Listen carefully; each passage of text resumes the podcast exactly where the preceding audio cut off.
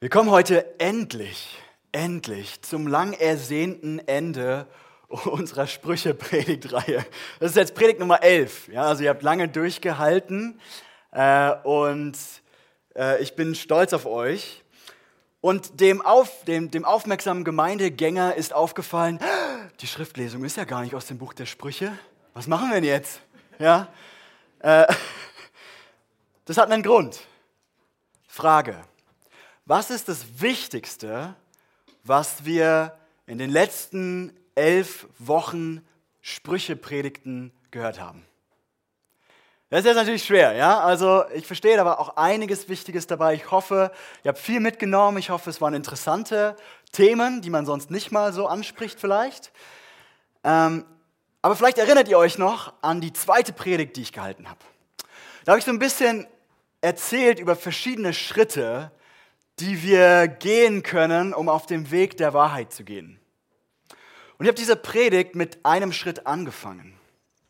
Und dieser Schritt, den finden wir in Sprüche 3, Vers 3. Da heißt es, Gnade und Treue sollen dir nicht verloren gehen, trage sie wie eine Kette um deinen Hals und schreibe sie dir tief in dein Herz. Und was ich damals zu dem Vers gesagt hatte, war folgendes. Gnade und Treue, das sind zwei hebräische Wörter, Chesed und Emet. Ihr müsst es euch nicht merken. Ihr müsst euch einfach nur merken, das sind die beiden ersten Begriffe, die im ganzen Alten Testament benutzt werden, um Gottes Wesen zu beschreiben.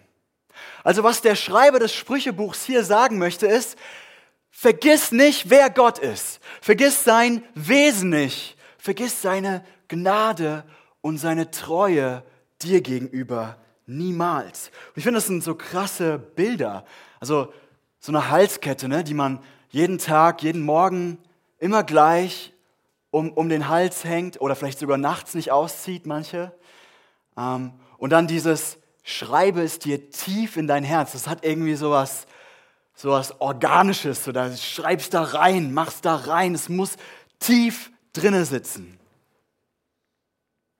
Also was die Sprüche hier sagen wollen, ist, das Wichtigste, was du tun kannst, um weise zu werden, mit Abstand, ist Gottes Gnade und Treue für dich nicht aus den Ohren, aus den Augen zu, aus den Ohren zu lassen, aus den Augen zu lassen. aus den Augen zu lassen. Und ich glaube, der Grund ist folgendes.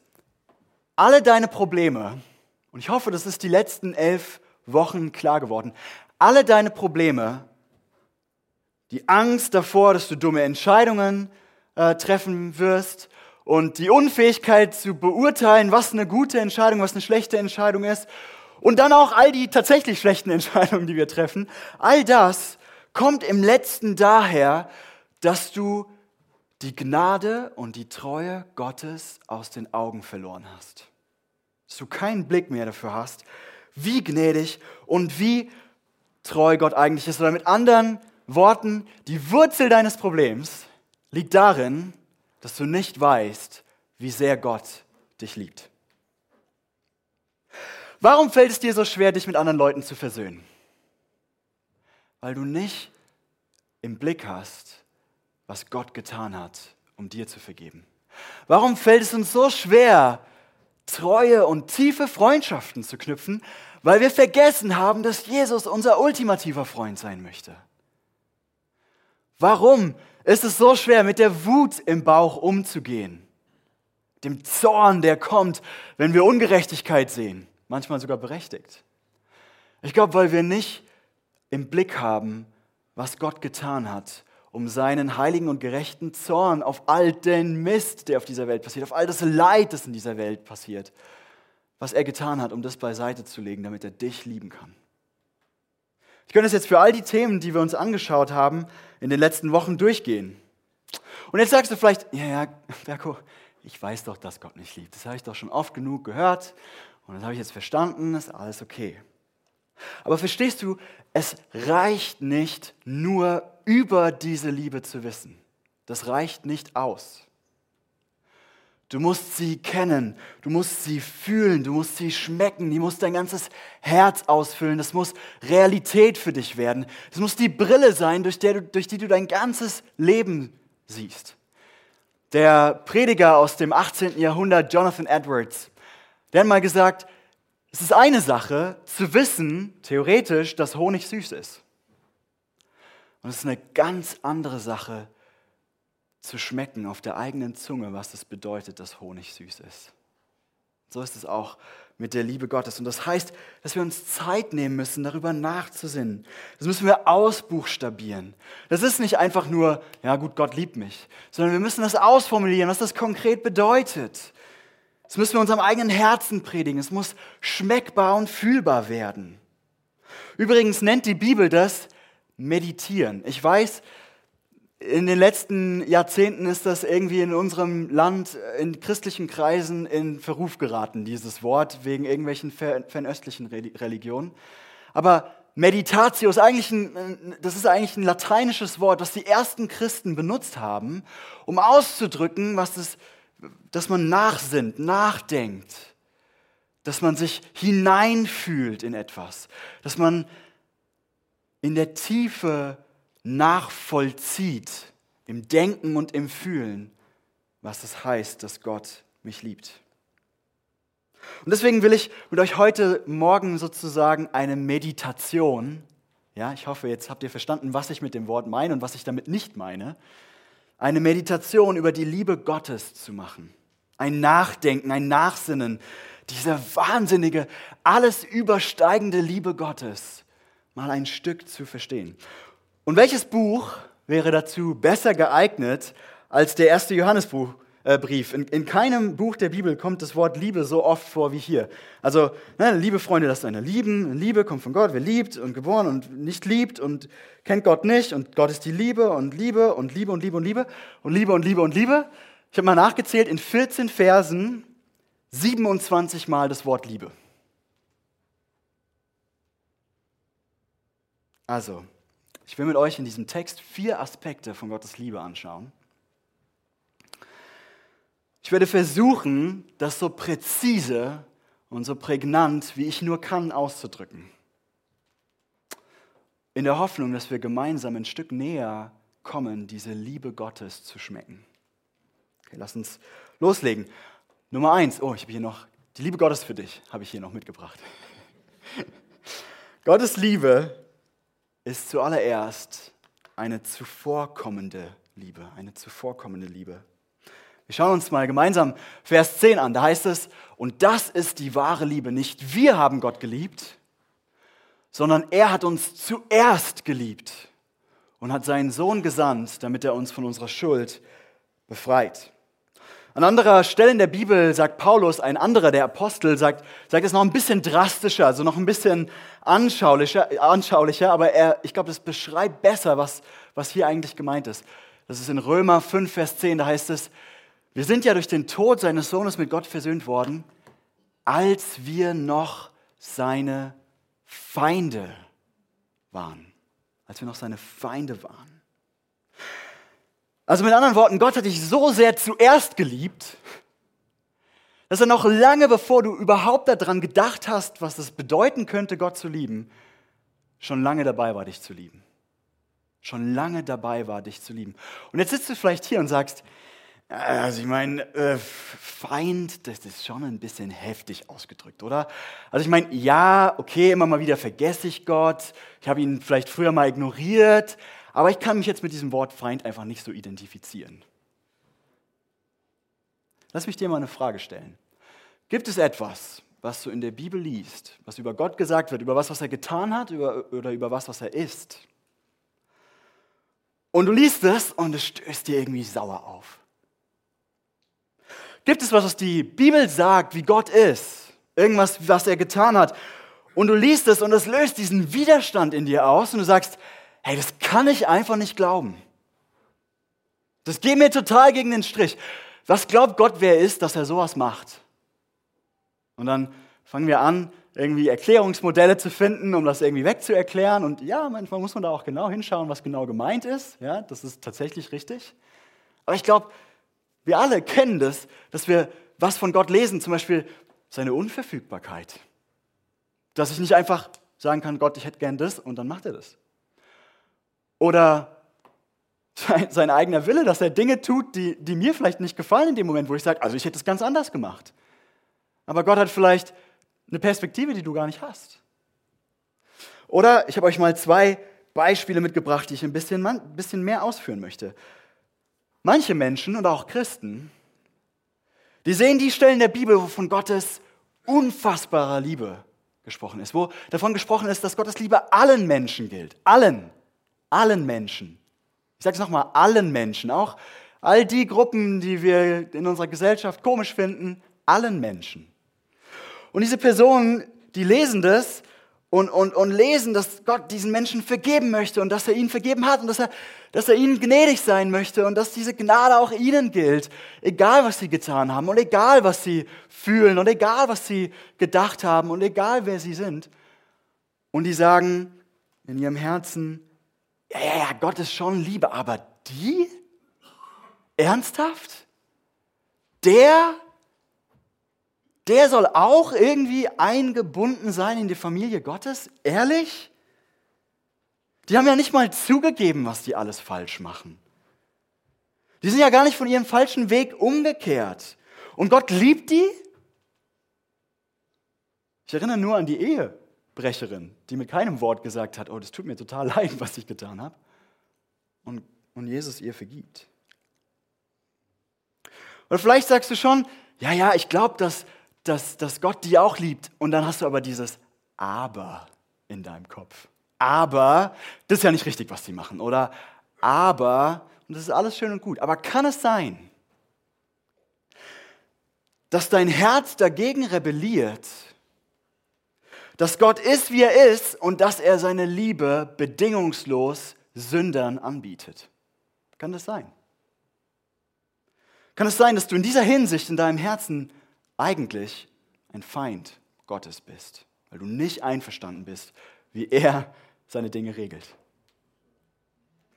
Okay, auf der anderen Seite gibt es Menschen, und da gehören auch Christen dazu, die sehen die Stellen in der Bibel, wo von Gottes kompromissloser Heiligkeit die Rede ist. Die lesen da, wo, wo Gott zornig ist auf Ungerechtigkeit, wo Menschen echt Mist bauen, wo Menschen einander ausbeuten, wo, wo wirklich tiefer Zerbruch ist und sie lesen, dass Gott in, in, in, seiner Heiligkeit da zornig drauf ist. Dass Gottes Liebe sich in diesem Moment als Zorn ausdrückt. Und dass Gott sagt, ey, ich muss hier einschreiten. Ich muss hier was tun. Ich mal, wo Gott in Feuer und tosendem Gewitter im Alten Testament insbesondere kommt, ähm, aber auch im Neuen Testament. Es gibt übrigens niemanden, der mehr von Gericht spricht im Neuen Testament als Jesus selbst. Und die sagen dann in ihrem Herzen irgendwie, ja, ja, Gott ist schon irgendwie heilig, ja, ja. Aber ist er wirklich so heilig? Und ernsthaft, so ein zorniger Gott, das ist doch auch voll ungesund für unsere Psyche, oder? Also das, das können wir eigentlich nicht glauben.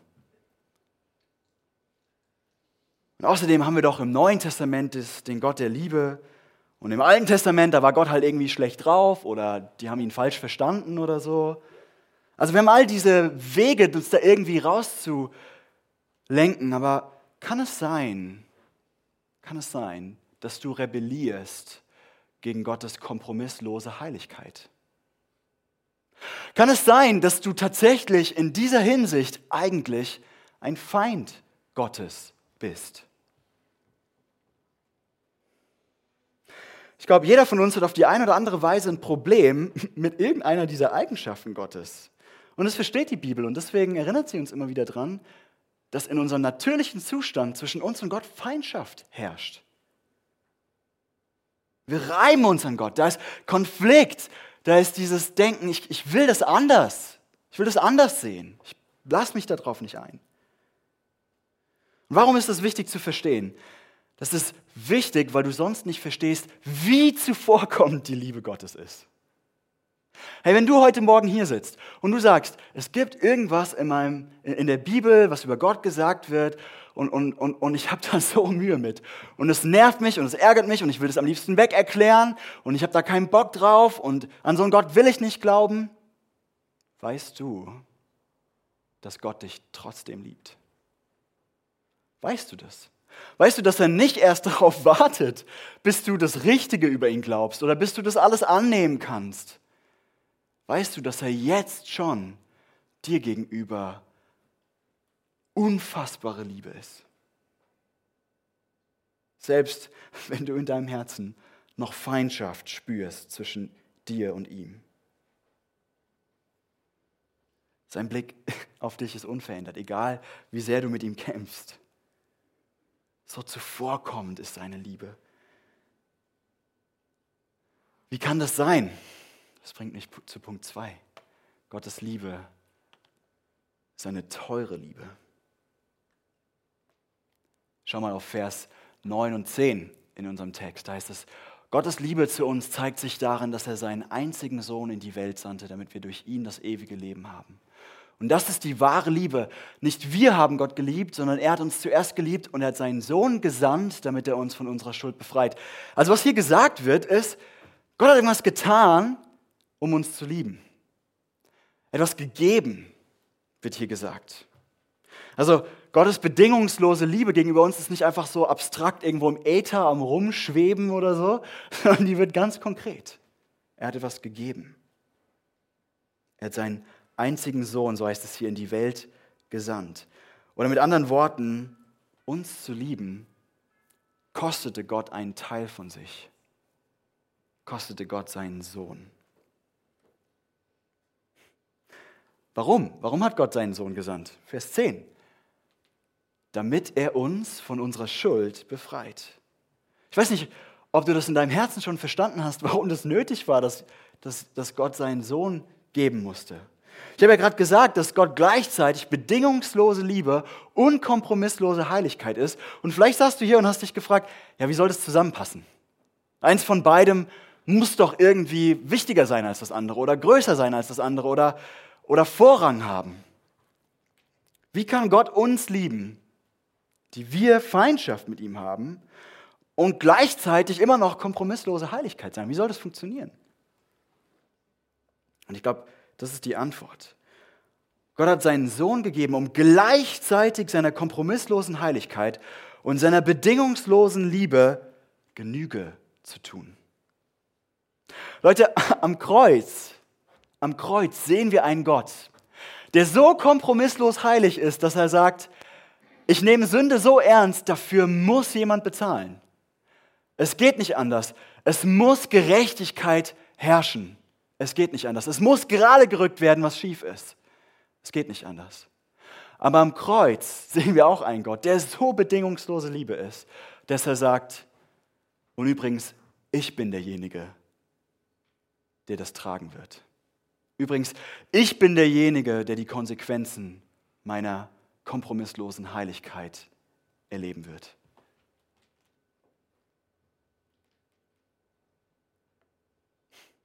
Das ist unfassbar.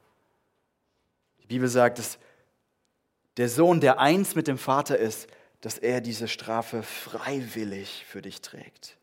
Und deswegen kann Gott, obwohl er kompromisslos heilig ist und, und du und ich ganz ehrlich gegen diese kompromisslose Heiligkeit nicht anstinken können, kann er uns bedingungslos lieben, selbst dann, wenn wir seine Feinde sind. Selbst dann, wenn unser Herz gegen ihn rebelliert. Und ich möchte mit euch mal kurz darüber nachdenken, wie kostspielig dieser Weg für Gott war, dich zu lieben. Jonathan Edwards, den habe ich vorhin schon erwähnt, der hat eine Predigt geschrieben, die heißt Über die Qualen Christi. Ist ein bisschen ein komischer Titel vielleicht für uns Deutsche. Ähm, aber er denkt, er meditiert im Prinzip wieder über diese Situation nach, wo Jesus im Garten Gethsemane ist.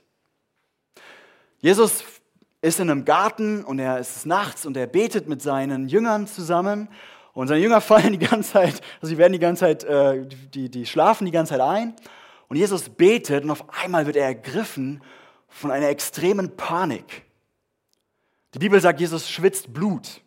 Das passiert nur, wenn man wirklich Schiss hat man wirklich Angst hat, man wirklich Qualen erleidet. Und dann stellt Jonathan Edwards diese Frage, warum? Warum erlebt Jesus diese Qualen im Garten? Was hat es damit auf sich? Und ich lese einen Teil von seiner Predigt vor. Da schreibt er, der Gedanke, der Christi Geist in diesem Moment ausgefüllt hat, war ohne Zweifel der, von dem sein Mund zuvor übergegangen war. Es war der Schrecken, den er angesichts des furchtbaren Kelches empfand.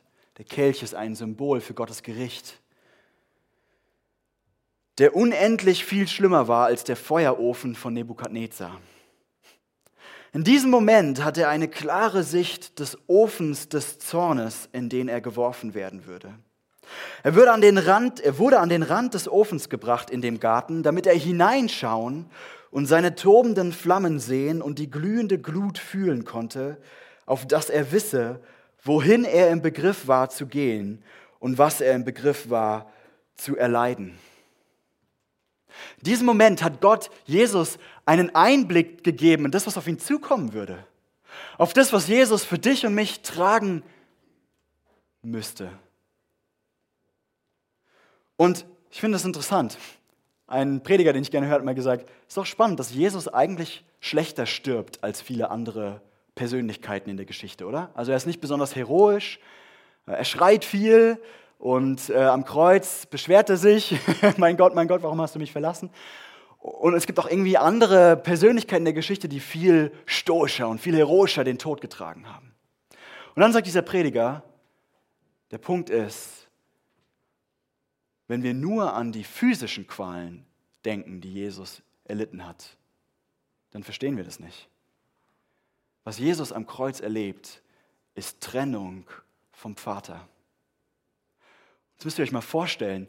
Also ich finde persönlich, emotionale Schmerzen sind viel schlimmer als physische Schmerzen. Physische Schmerzen sind schon echt blöd. Aber wenn es der Psyche gut geht, dann kann man damit vielleicht irgendwie noch umgehen. Und wenn dein Körper gesund ist und deine Psyche ist total am, Ende, dann hilft dir der gesunde Körper auch nichts mehr. Und der größte emotionale Schmerz, den wir erleben können, ist, wenn, eine, wenn unsere tiefste Beziehung zerbricht. Und was Jesus am Kreuz erlebt, ist, dass eine Beziehung, die er von Ewigkeit an hatte und die unendlich viel tiefer ist, als wir uns das jemals vorstellen könnten, dass die zerreißt. Und das ist der Ausblick, den Jesus im Garten Gethsemane bekommt. Und dann fragt Edwards weiter, Jonathan Edwards, warum war das wichtig, dass Jesus diese Vision vom Kelch von Gottes Zorn hatte? Und dann schreibt er, Antwort, es war nötig, damit Jesus den Kelch nehmen und trinken würde, in vollem Bewusstsein, was er da tat. Mit anderen Worten, Jesus musste vorher wissen, worauf er sich einlässt. Jesus musste sich wirklich aus freien Stücken dafür entscheiden können. Und Jesus ist noch in dem Garten zu diesem Zeitpunkt. Er kann noch fliehen, er kann noch wegrennen, er kann auch sagen, nee, das ist mir zu heiß, das mache ich nicht. Doch er tut es nicht. Jesus sah die größten Qualen, die ein Mensch oder Gott selbst je erleben hätte können, doch seine Liebe zu dir war stärker und in dem größten Akt der Geschichte der Menschheit bleibt er. Bleibt er, wo er ist. Und lässt sich in die tobenden Flammen des Feuerofens werfen. Jonathan Edwards schließt, daraus können wir die wundervolle Stärke der Liebe Christi für Sünder erkennen. Ich weiß nicht, ob, dich, ob das dein Herz schmilzt was er es sich hat kosten lassen, dich zu lieben, dich bei ihm zu haben. Okay, das war, Gottes Liebe ist teuer. Nummer drei, Gottes Liebe ist eine ans Ziel bringende Liebe. Schau in unseren Text, Verse 17 und 18. Da heißt es, und wenn wir in Gott leben, dann kommt seine Liebe in uns zum Ziel und wir können dem Tag des Gerichts mit Zuversicht entgegensehen, denn wir leben in dieser Welt in derselben Gemeinschaft mit Gott wie Christus. Und unsere Liebe kennt keine Angst, weil die vollkommene Liebe alle Angst vertreibt. Wer noch Angst hat, rechnet mit Strafe und das zeigt, dass seine Liebe noch nicht vollkommen ist. Was meine ich mit dieser komischen Redewendung, die ans Ziel bringende Liebe? Denk mal darüber nach. Wenn Gott in Jesus bereit war, solche Qualen am Kreuz auf sich zu nehmen. Dass so, so kost, das so kostbar für ihn war, du so kostbar für ihn warst, dass es was gekostet hat, dass er dich geliebt hat. Glaubst du dann, dass er dich jetzt loslässt? Kannst du dann ernsthaft glauben, dass er dich jetzt fallen lässt? Leute, das ist, ich sag mal ganz ehrlich, Schwachsinn. Wenn das die Kosten waren, die Jesus auf sich genommen hat, wie könnte er dich jetzt fallen lassen? Und das sollte dich mutig machen, das sollte dich zuversichtlich machen, das sollte dich mit einer Hoffnung ausstatten. Er wird dich ans Ziel bringen. Seine Liebe bringt dich ans Ziel. Ich weiß, so oft sieht es nicht so aus, dass Gott wirklich am Wirken ist für dein Wohl. Ähm, mir ist am Freitag, als ich diese Predigt geschrieben habe, tatsächlich eine Predigtillustration ins Haus geflogen, in Form von einem Spatzen, der sich in meine Wohnung verirrt hat. und in meiner ganzen Wohnung, ich, also ich habe echt einen Riesenschreck gekriegt und er ist in meine Wohnung reingeflogen. Und habe ich erstmal gegoogelt, Vogel im Haus, was tun? und versucht rauszufinden, was ich jetzt mit diesem Vogel mache. Äh, und habe dann ein, ein, Geschirrtuch genommen und bin zu dem Vogel hin und habe den Vogel versucht, irgendwie in dieses Geschirrtuch reinzukriegen und mit dem Vogel dann runter, die Treppe runter zu laufen. Und könnt ihr euch vorstellen, wie sehr dieser Vogel sich beschwert hat, dass ich versucht habe, ihn zu retten? Könnt ihr euch vorstellen, dass das komplette Zimmer völlig durcheinander war. Der Vogel zuerst gegen die Scheibe, dann gegen die Scheibe, dann gegen die Couch geflogen ist, überall Kram verteilt hat, Vogelscheiße auf dem Boden und sowas. Ich fand das ein ganz interessantes Bild dafür, wie wir manchmal drauf sind. Ich glaube, Gott ist bei uns, aber seine Perspektive ist, wie meine Perspektive gegenüber dem Vogel ganz anders war, ganz anders. Und er versucht uns zu, zu, zu retten und er wird uns ans Ziel bringen. So wie ich den Vogel ans Ziel gebracht habe, nämlich raus aus der Wohnung, so wird er auch uns ans Ziel bringen. Aber manchmal fühlt sich das nicht so an. So wie sich wahrscheinlich für den Vogel auch nicht so angefühlt hat. Und ich finde es interessant, wie Johannes das hier in diesen Versen ausdrückt. Er sagt, er sagt, wer noch Angst hat, rechnet mit Strafe. Und das zeigt, dass seine Liebe noch nicht vollkommen ist. Ich glaube, das ist, was der Vogel vielleicht empfunden hat. Vielleicht nicht, dass ich ihn strafe, aber er hat nicht gewusst, ob ich es gut mit ihm meine. Und ich glaube, vielleicht ist ganz oft die Angst, die wir haben, ob Gott das mit unserem Leben so hinkriegt, eigentlich versteckt die Angst, dass das nicht gut mit uns meint. Kann es sein? Aber siehst du, was ich gerade gesagt habe? Wenn es ihn so viel gekostet hat, dich und mich in seine Familie aufzunehmen, dann ist es doch Mist zu glauben, dass Gott es nicht gut mit uns meint. Das ist doch ein für alle Mal das unumstößliche Zeichen, dass Gott es gut mit uns meint. Dann sollten wir ihm vertrauen, dass seine Liebe uns ans Ziel bringt. Der Apostel Paulus wieder im Römerbrief drückt es so aus. Kann uns noch irgendwas von der Liebe trennen? Von der Liebe Christi trennen? Irgendwas? Selbst dein Gefühl, dass Gott nicht mehr da ist, kann dich das davon trennen, dass Gottes Liebe dich ans Ziel bringt? Nein, schreibt der Apostel Paulus. Wenn wir vielleicht in Not oder Angst geraten, verfolgt werden, hungern, frieren, in Gefahr sind oder sogar vom Tod bedroht werden, nichts kann uns von der Liebe Gottes trennen, die in Jesus sichtbar geworden ist. Okay, und zuletzt Nummer vier. Gottes Liebe ist eine verändernde Liebe. Glaube, ein anderer Grund, warum wir oft misstrauisch sind, ob Gott es wirklich gut mit uns meint, ist, dass unser Ziel im Leben oft, glaube ich, äh, nicht so ganz das Ziel ist, das Gott mit uns hat. So, so halb, aber nicht so ganz. Ich glaube, unser Ziel ist, also wenn ich mein Leben anschaue, mein Herz anschaue, ganz oft möglichst glücklich und ohne Probleme durchs Leben zu gehen. Vielleicht findest du dich darin wieder möglichst irgendwie ein entspanntes Leben zu haben, ja, genug zu essen, genug zum Anziehen, Haus über dem Kopf, vielleicht auch ein bisschen Luxus noch oder so, aber möglichst keine Probleme. Aber schau mal in Vers 11 und 12, da heißt es, liebe Freunde, weil Gott uns so sehr geliebt hat, sollen wir auch einander lieben. Niemand hat Gott je gesehen, aber wenn wir einander lieben, dann bleibt Gott in uns und seine Liebe kommt in uns zur Vollendung. Mit anderen Worten, Gottes Plan für uns ist, dass wir nicht in erster Linie glücklich werden, sondern dass wir zu Menschen der Liebe werden. Dass wir zu Menschen werden, die fähig sind zu lieben. Zu Menschen werden, die in der Lage sind, diese Liebe Gottes wiederzuspiegeln. Ja, Gott liebt dich, wie du bist, wie du gerade bist, das stimmt. Aber er liebt dich viel zu sehr, als dass er dich bleiben lassen könnte, so wie du gerade bist. Er will dich zu einer herrlichen Kreatur machen. Ich weiß nicht, ob dir das klar ist. Er gibt sich nicht zufrieden mit Mittelmaß. Die Bibel spricht teilweise in so hohen Tönen davon, in was Gott uns einmal verändern möchte, dass es, glaube ich, also manchmal verschwimmt da so die Linie zwischen göttlichem und menschlichem. Deswegen hat die Ostkirche das, was Gott mit uns vorhat, Theostis genannt, die Vergöttlichung des Menschen. Das haben die orthodoxen Christen so genannt. Und das tut manchmal weh. Am besten hat es einer meiner Lieblingsschriftsteller C.S. Lewis ausgedrückt. Er schreibt, stellen wir uns vor, wir seien ein lebendiges Haus. Gott kommt in dieses Haus, weil er es umbauen möchte. Zunächst verstehen wir noch, was er dort so tut. Ja, er bringt die Abzugsrohre in Ordnung und bessert die Schäden auf dem Dach aus. Und weil wir wussten, dass diese Reparaturen fällig waren, sind wir nicht weiter überrascht. Aber auf einmal fängt er an, im Haus auf eine Weise herumzuwerkeln, die höchst schmerzhaft ist und zudem auch noch sinnlos erscheint. Was hat er bloß vor?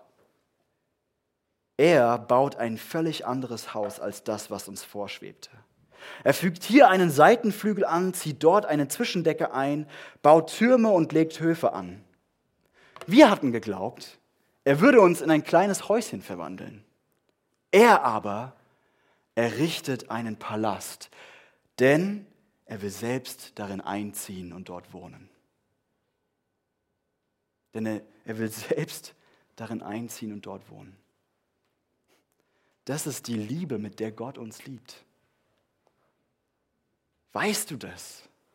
Ich frage dich heute Morgen, weißt du das? Ist dir das bewusst? Verstehst du das? Willst du diese Liebe? Ich glaube, Gott steht heute mit offenen Armen da und er sagt, hey, willst du mich? Ich will dich so sehr. Und vielleicht hast du ja schon mal Ja zu diesem Gott gesagt und seiner Liebe für dich. Aber du merkst jetzt, oh, da ist noch so viel Wachstum möglich, in der Liebe zu wachsen, immer noch mehr zu verstehen, wie sehr Gott mich liebt. Dann will ich dich ermutigen, setze alles daran, seine Liebe, seine Gnade und Treue wie eine Kette um deinen Hals zu tragen und tief in dein Herz zu schreiben, wie dieser Vers sagt. Lasst uns das machen. Und ich möchte euch jetzt direkt dazu eine Gelegenheit geben. So ein paar Tipps werfe ich noch vor, vorne rein. Es gibt drei große Dinge, die man machen kann, damit Gottes Liebe immer tiefer in unser Herz geschrieben wird. Das erste ist Gebet. Wie viel Zeit verbringst du im Gebet und nicht nur für Bittenlisten abzurattern, sondern tatsächlich ihm zu begegnen, sein Wesen anzuschauen? Ich sag mal, in diesem ursprünglichen Sinn des Wortes meditieren, über ihn nachzudenken, zu meditieren über ihn. Wie viel Zeit nimmst du dir, sein Wort zu studieren? Sein Liebesbrief an dich. Da steht so viel Kostbares drin. Und schließlich, wie viel Zeit nimmst du dir in Gemeinschaft zu sein? Ich weiß nicht, wir erleben gerade leider so einen Trend, dass das in den Gottesdienst kommen nur noch so optional ist. Und ich meine, ja, ist ja klar, keiner kann euch zwingen, Gottesdienst zu kommen. Das verstehe ich. Und ich verstehe auch, dass es manche Gründe gibt, die gut sind, nicht in Gottesdienst zu kommen. Aber Leute, die Gemeinschaft der Heiligen, die Gemeinschaft der Kinder Gottes, die Gemeinschaft dieser Familie ist der Ort, an dem Gottes Liebe für uns Form, greifbare Form annehmen soll. Und deswegen können wir das nicht machen, den Gottesdienst zu ignorieren und zu übergehen und da nicht hinzugehen, ohne dass uns das verloren geht, ihm auch zu begegnen und seine Liebe zu sehen. Und während äh, das Musikteam schon so ein bisschen spielt, möchte ich euch gerne eine kurze Zeit geben, wo ihr auf diese Predigt antworten könnt. Sagen könnt, ja Gott, ich will noch mehr von dieser Liebe. Ich will das heute festmachen. Ich will alles daran setzen, was ich kann, um noch mehr von dieser Liebe zu verstehen. Lasst uns diese Stille halten und mit Gott ins Gespräch kommen.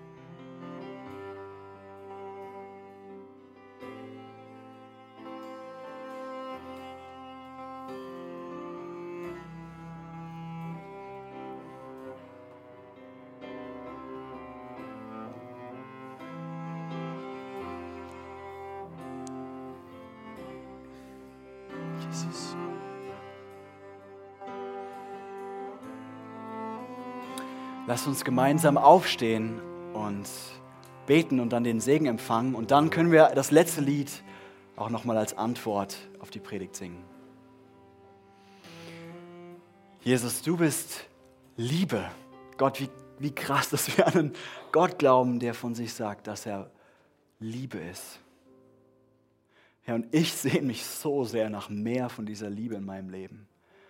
Und ich danke dir für all die Momente, wo du diese Liebe über mich ausschüttest und ich das erleben darf. Und ich bete, dass diese Gemeinde ein Ort wird, der überfließt von deiner Liebe. Und wo wir weise werden, weil wir uns als geliebte Kinder des Höchsten wissen. Herr, bitte komm. Heiliger Geist, bitte komm und mach diese Liebe Gottes unserem Herzen real. Mach sie uns bewusst und spürbar und schmeckbar, dass wir nicht mehr nur theoretisch wissen, dass Honig süß ist, sondern schmecken, wie süß er ist, wie süß deine Liebe ist.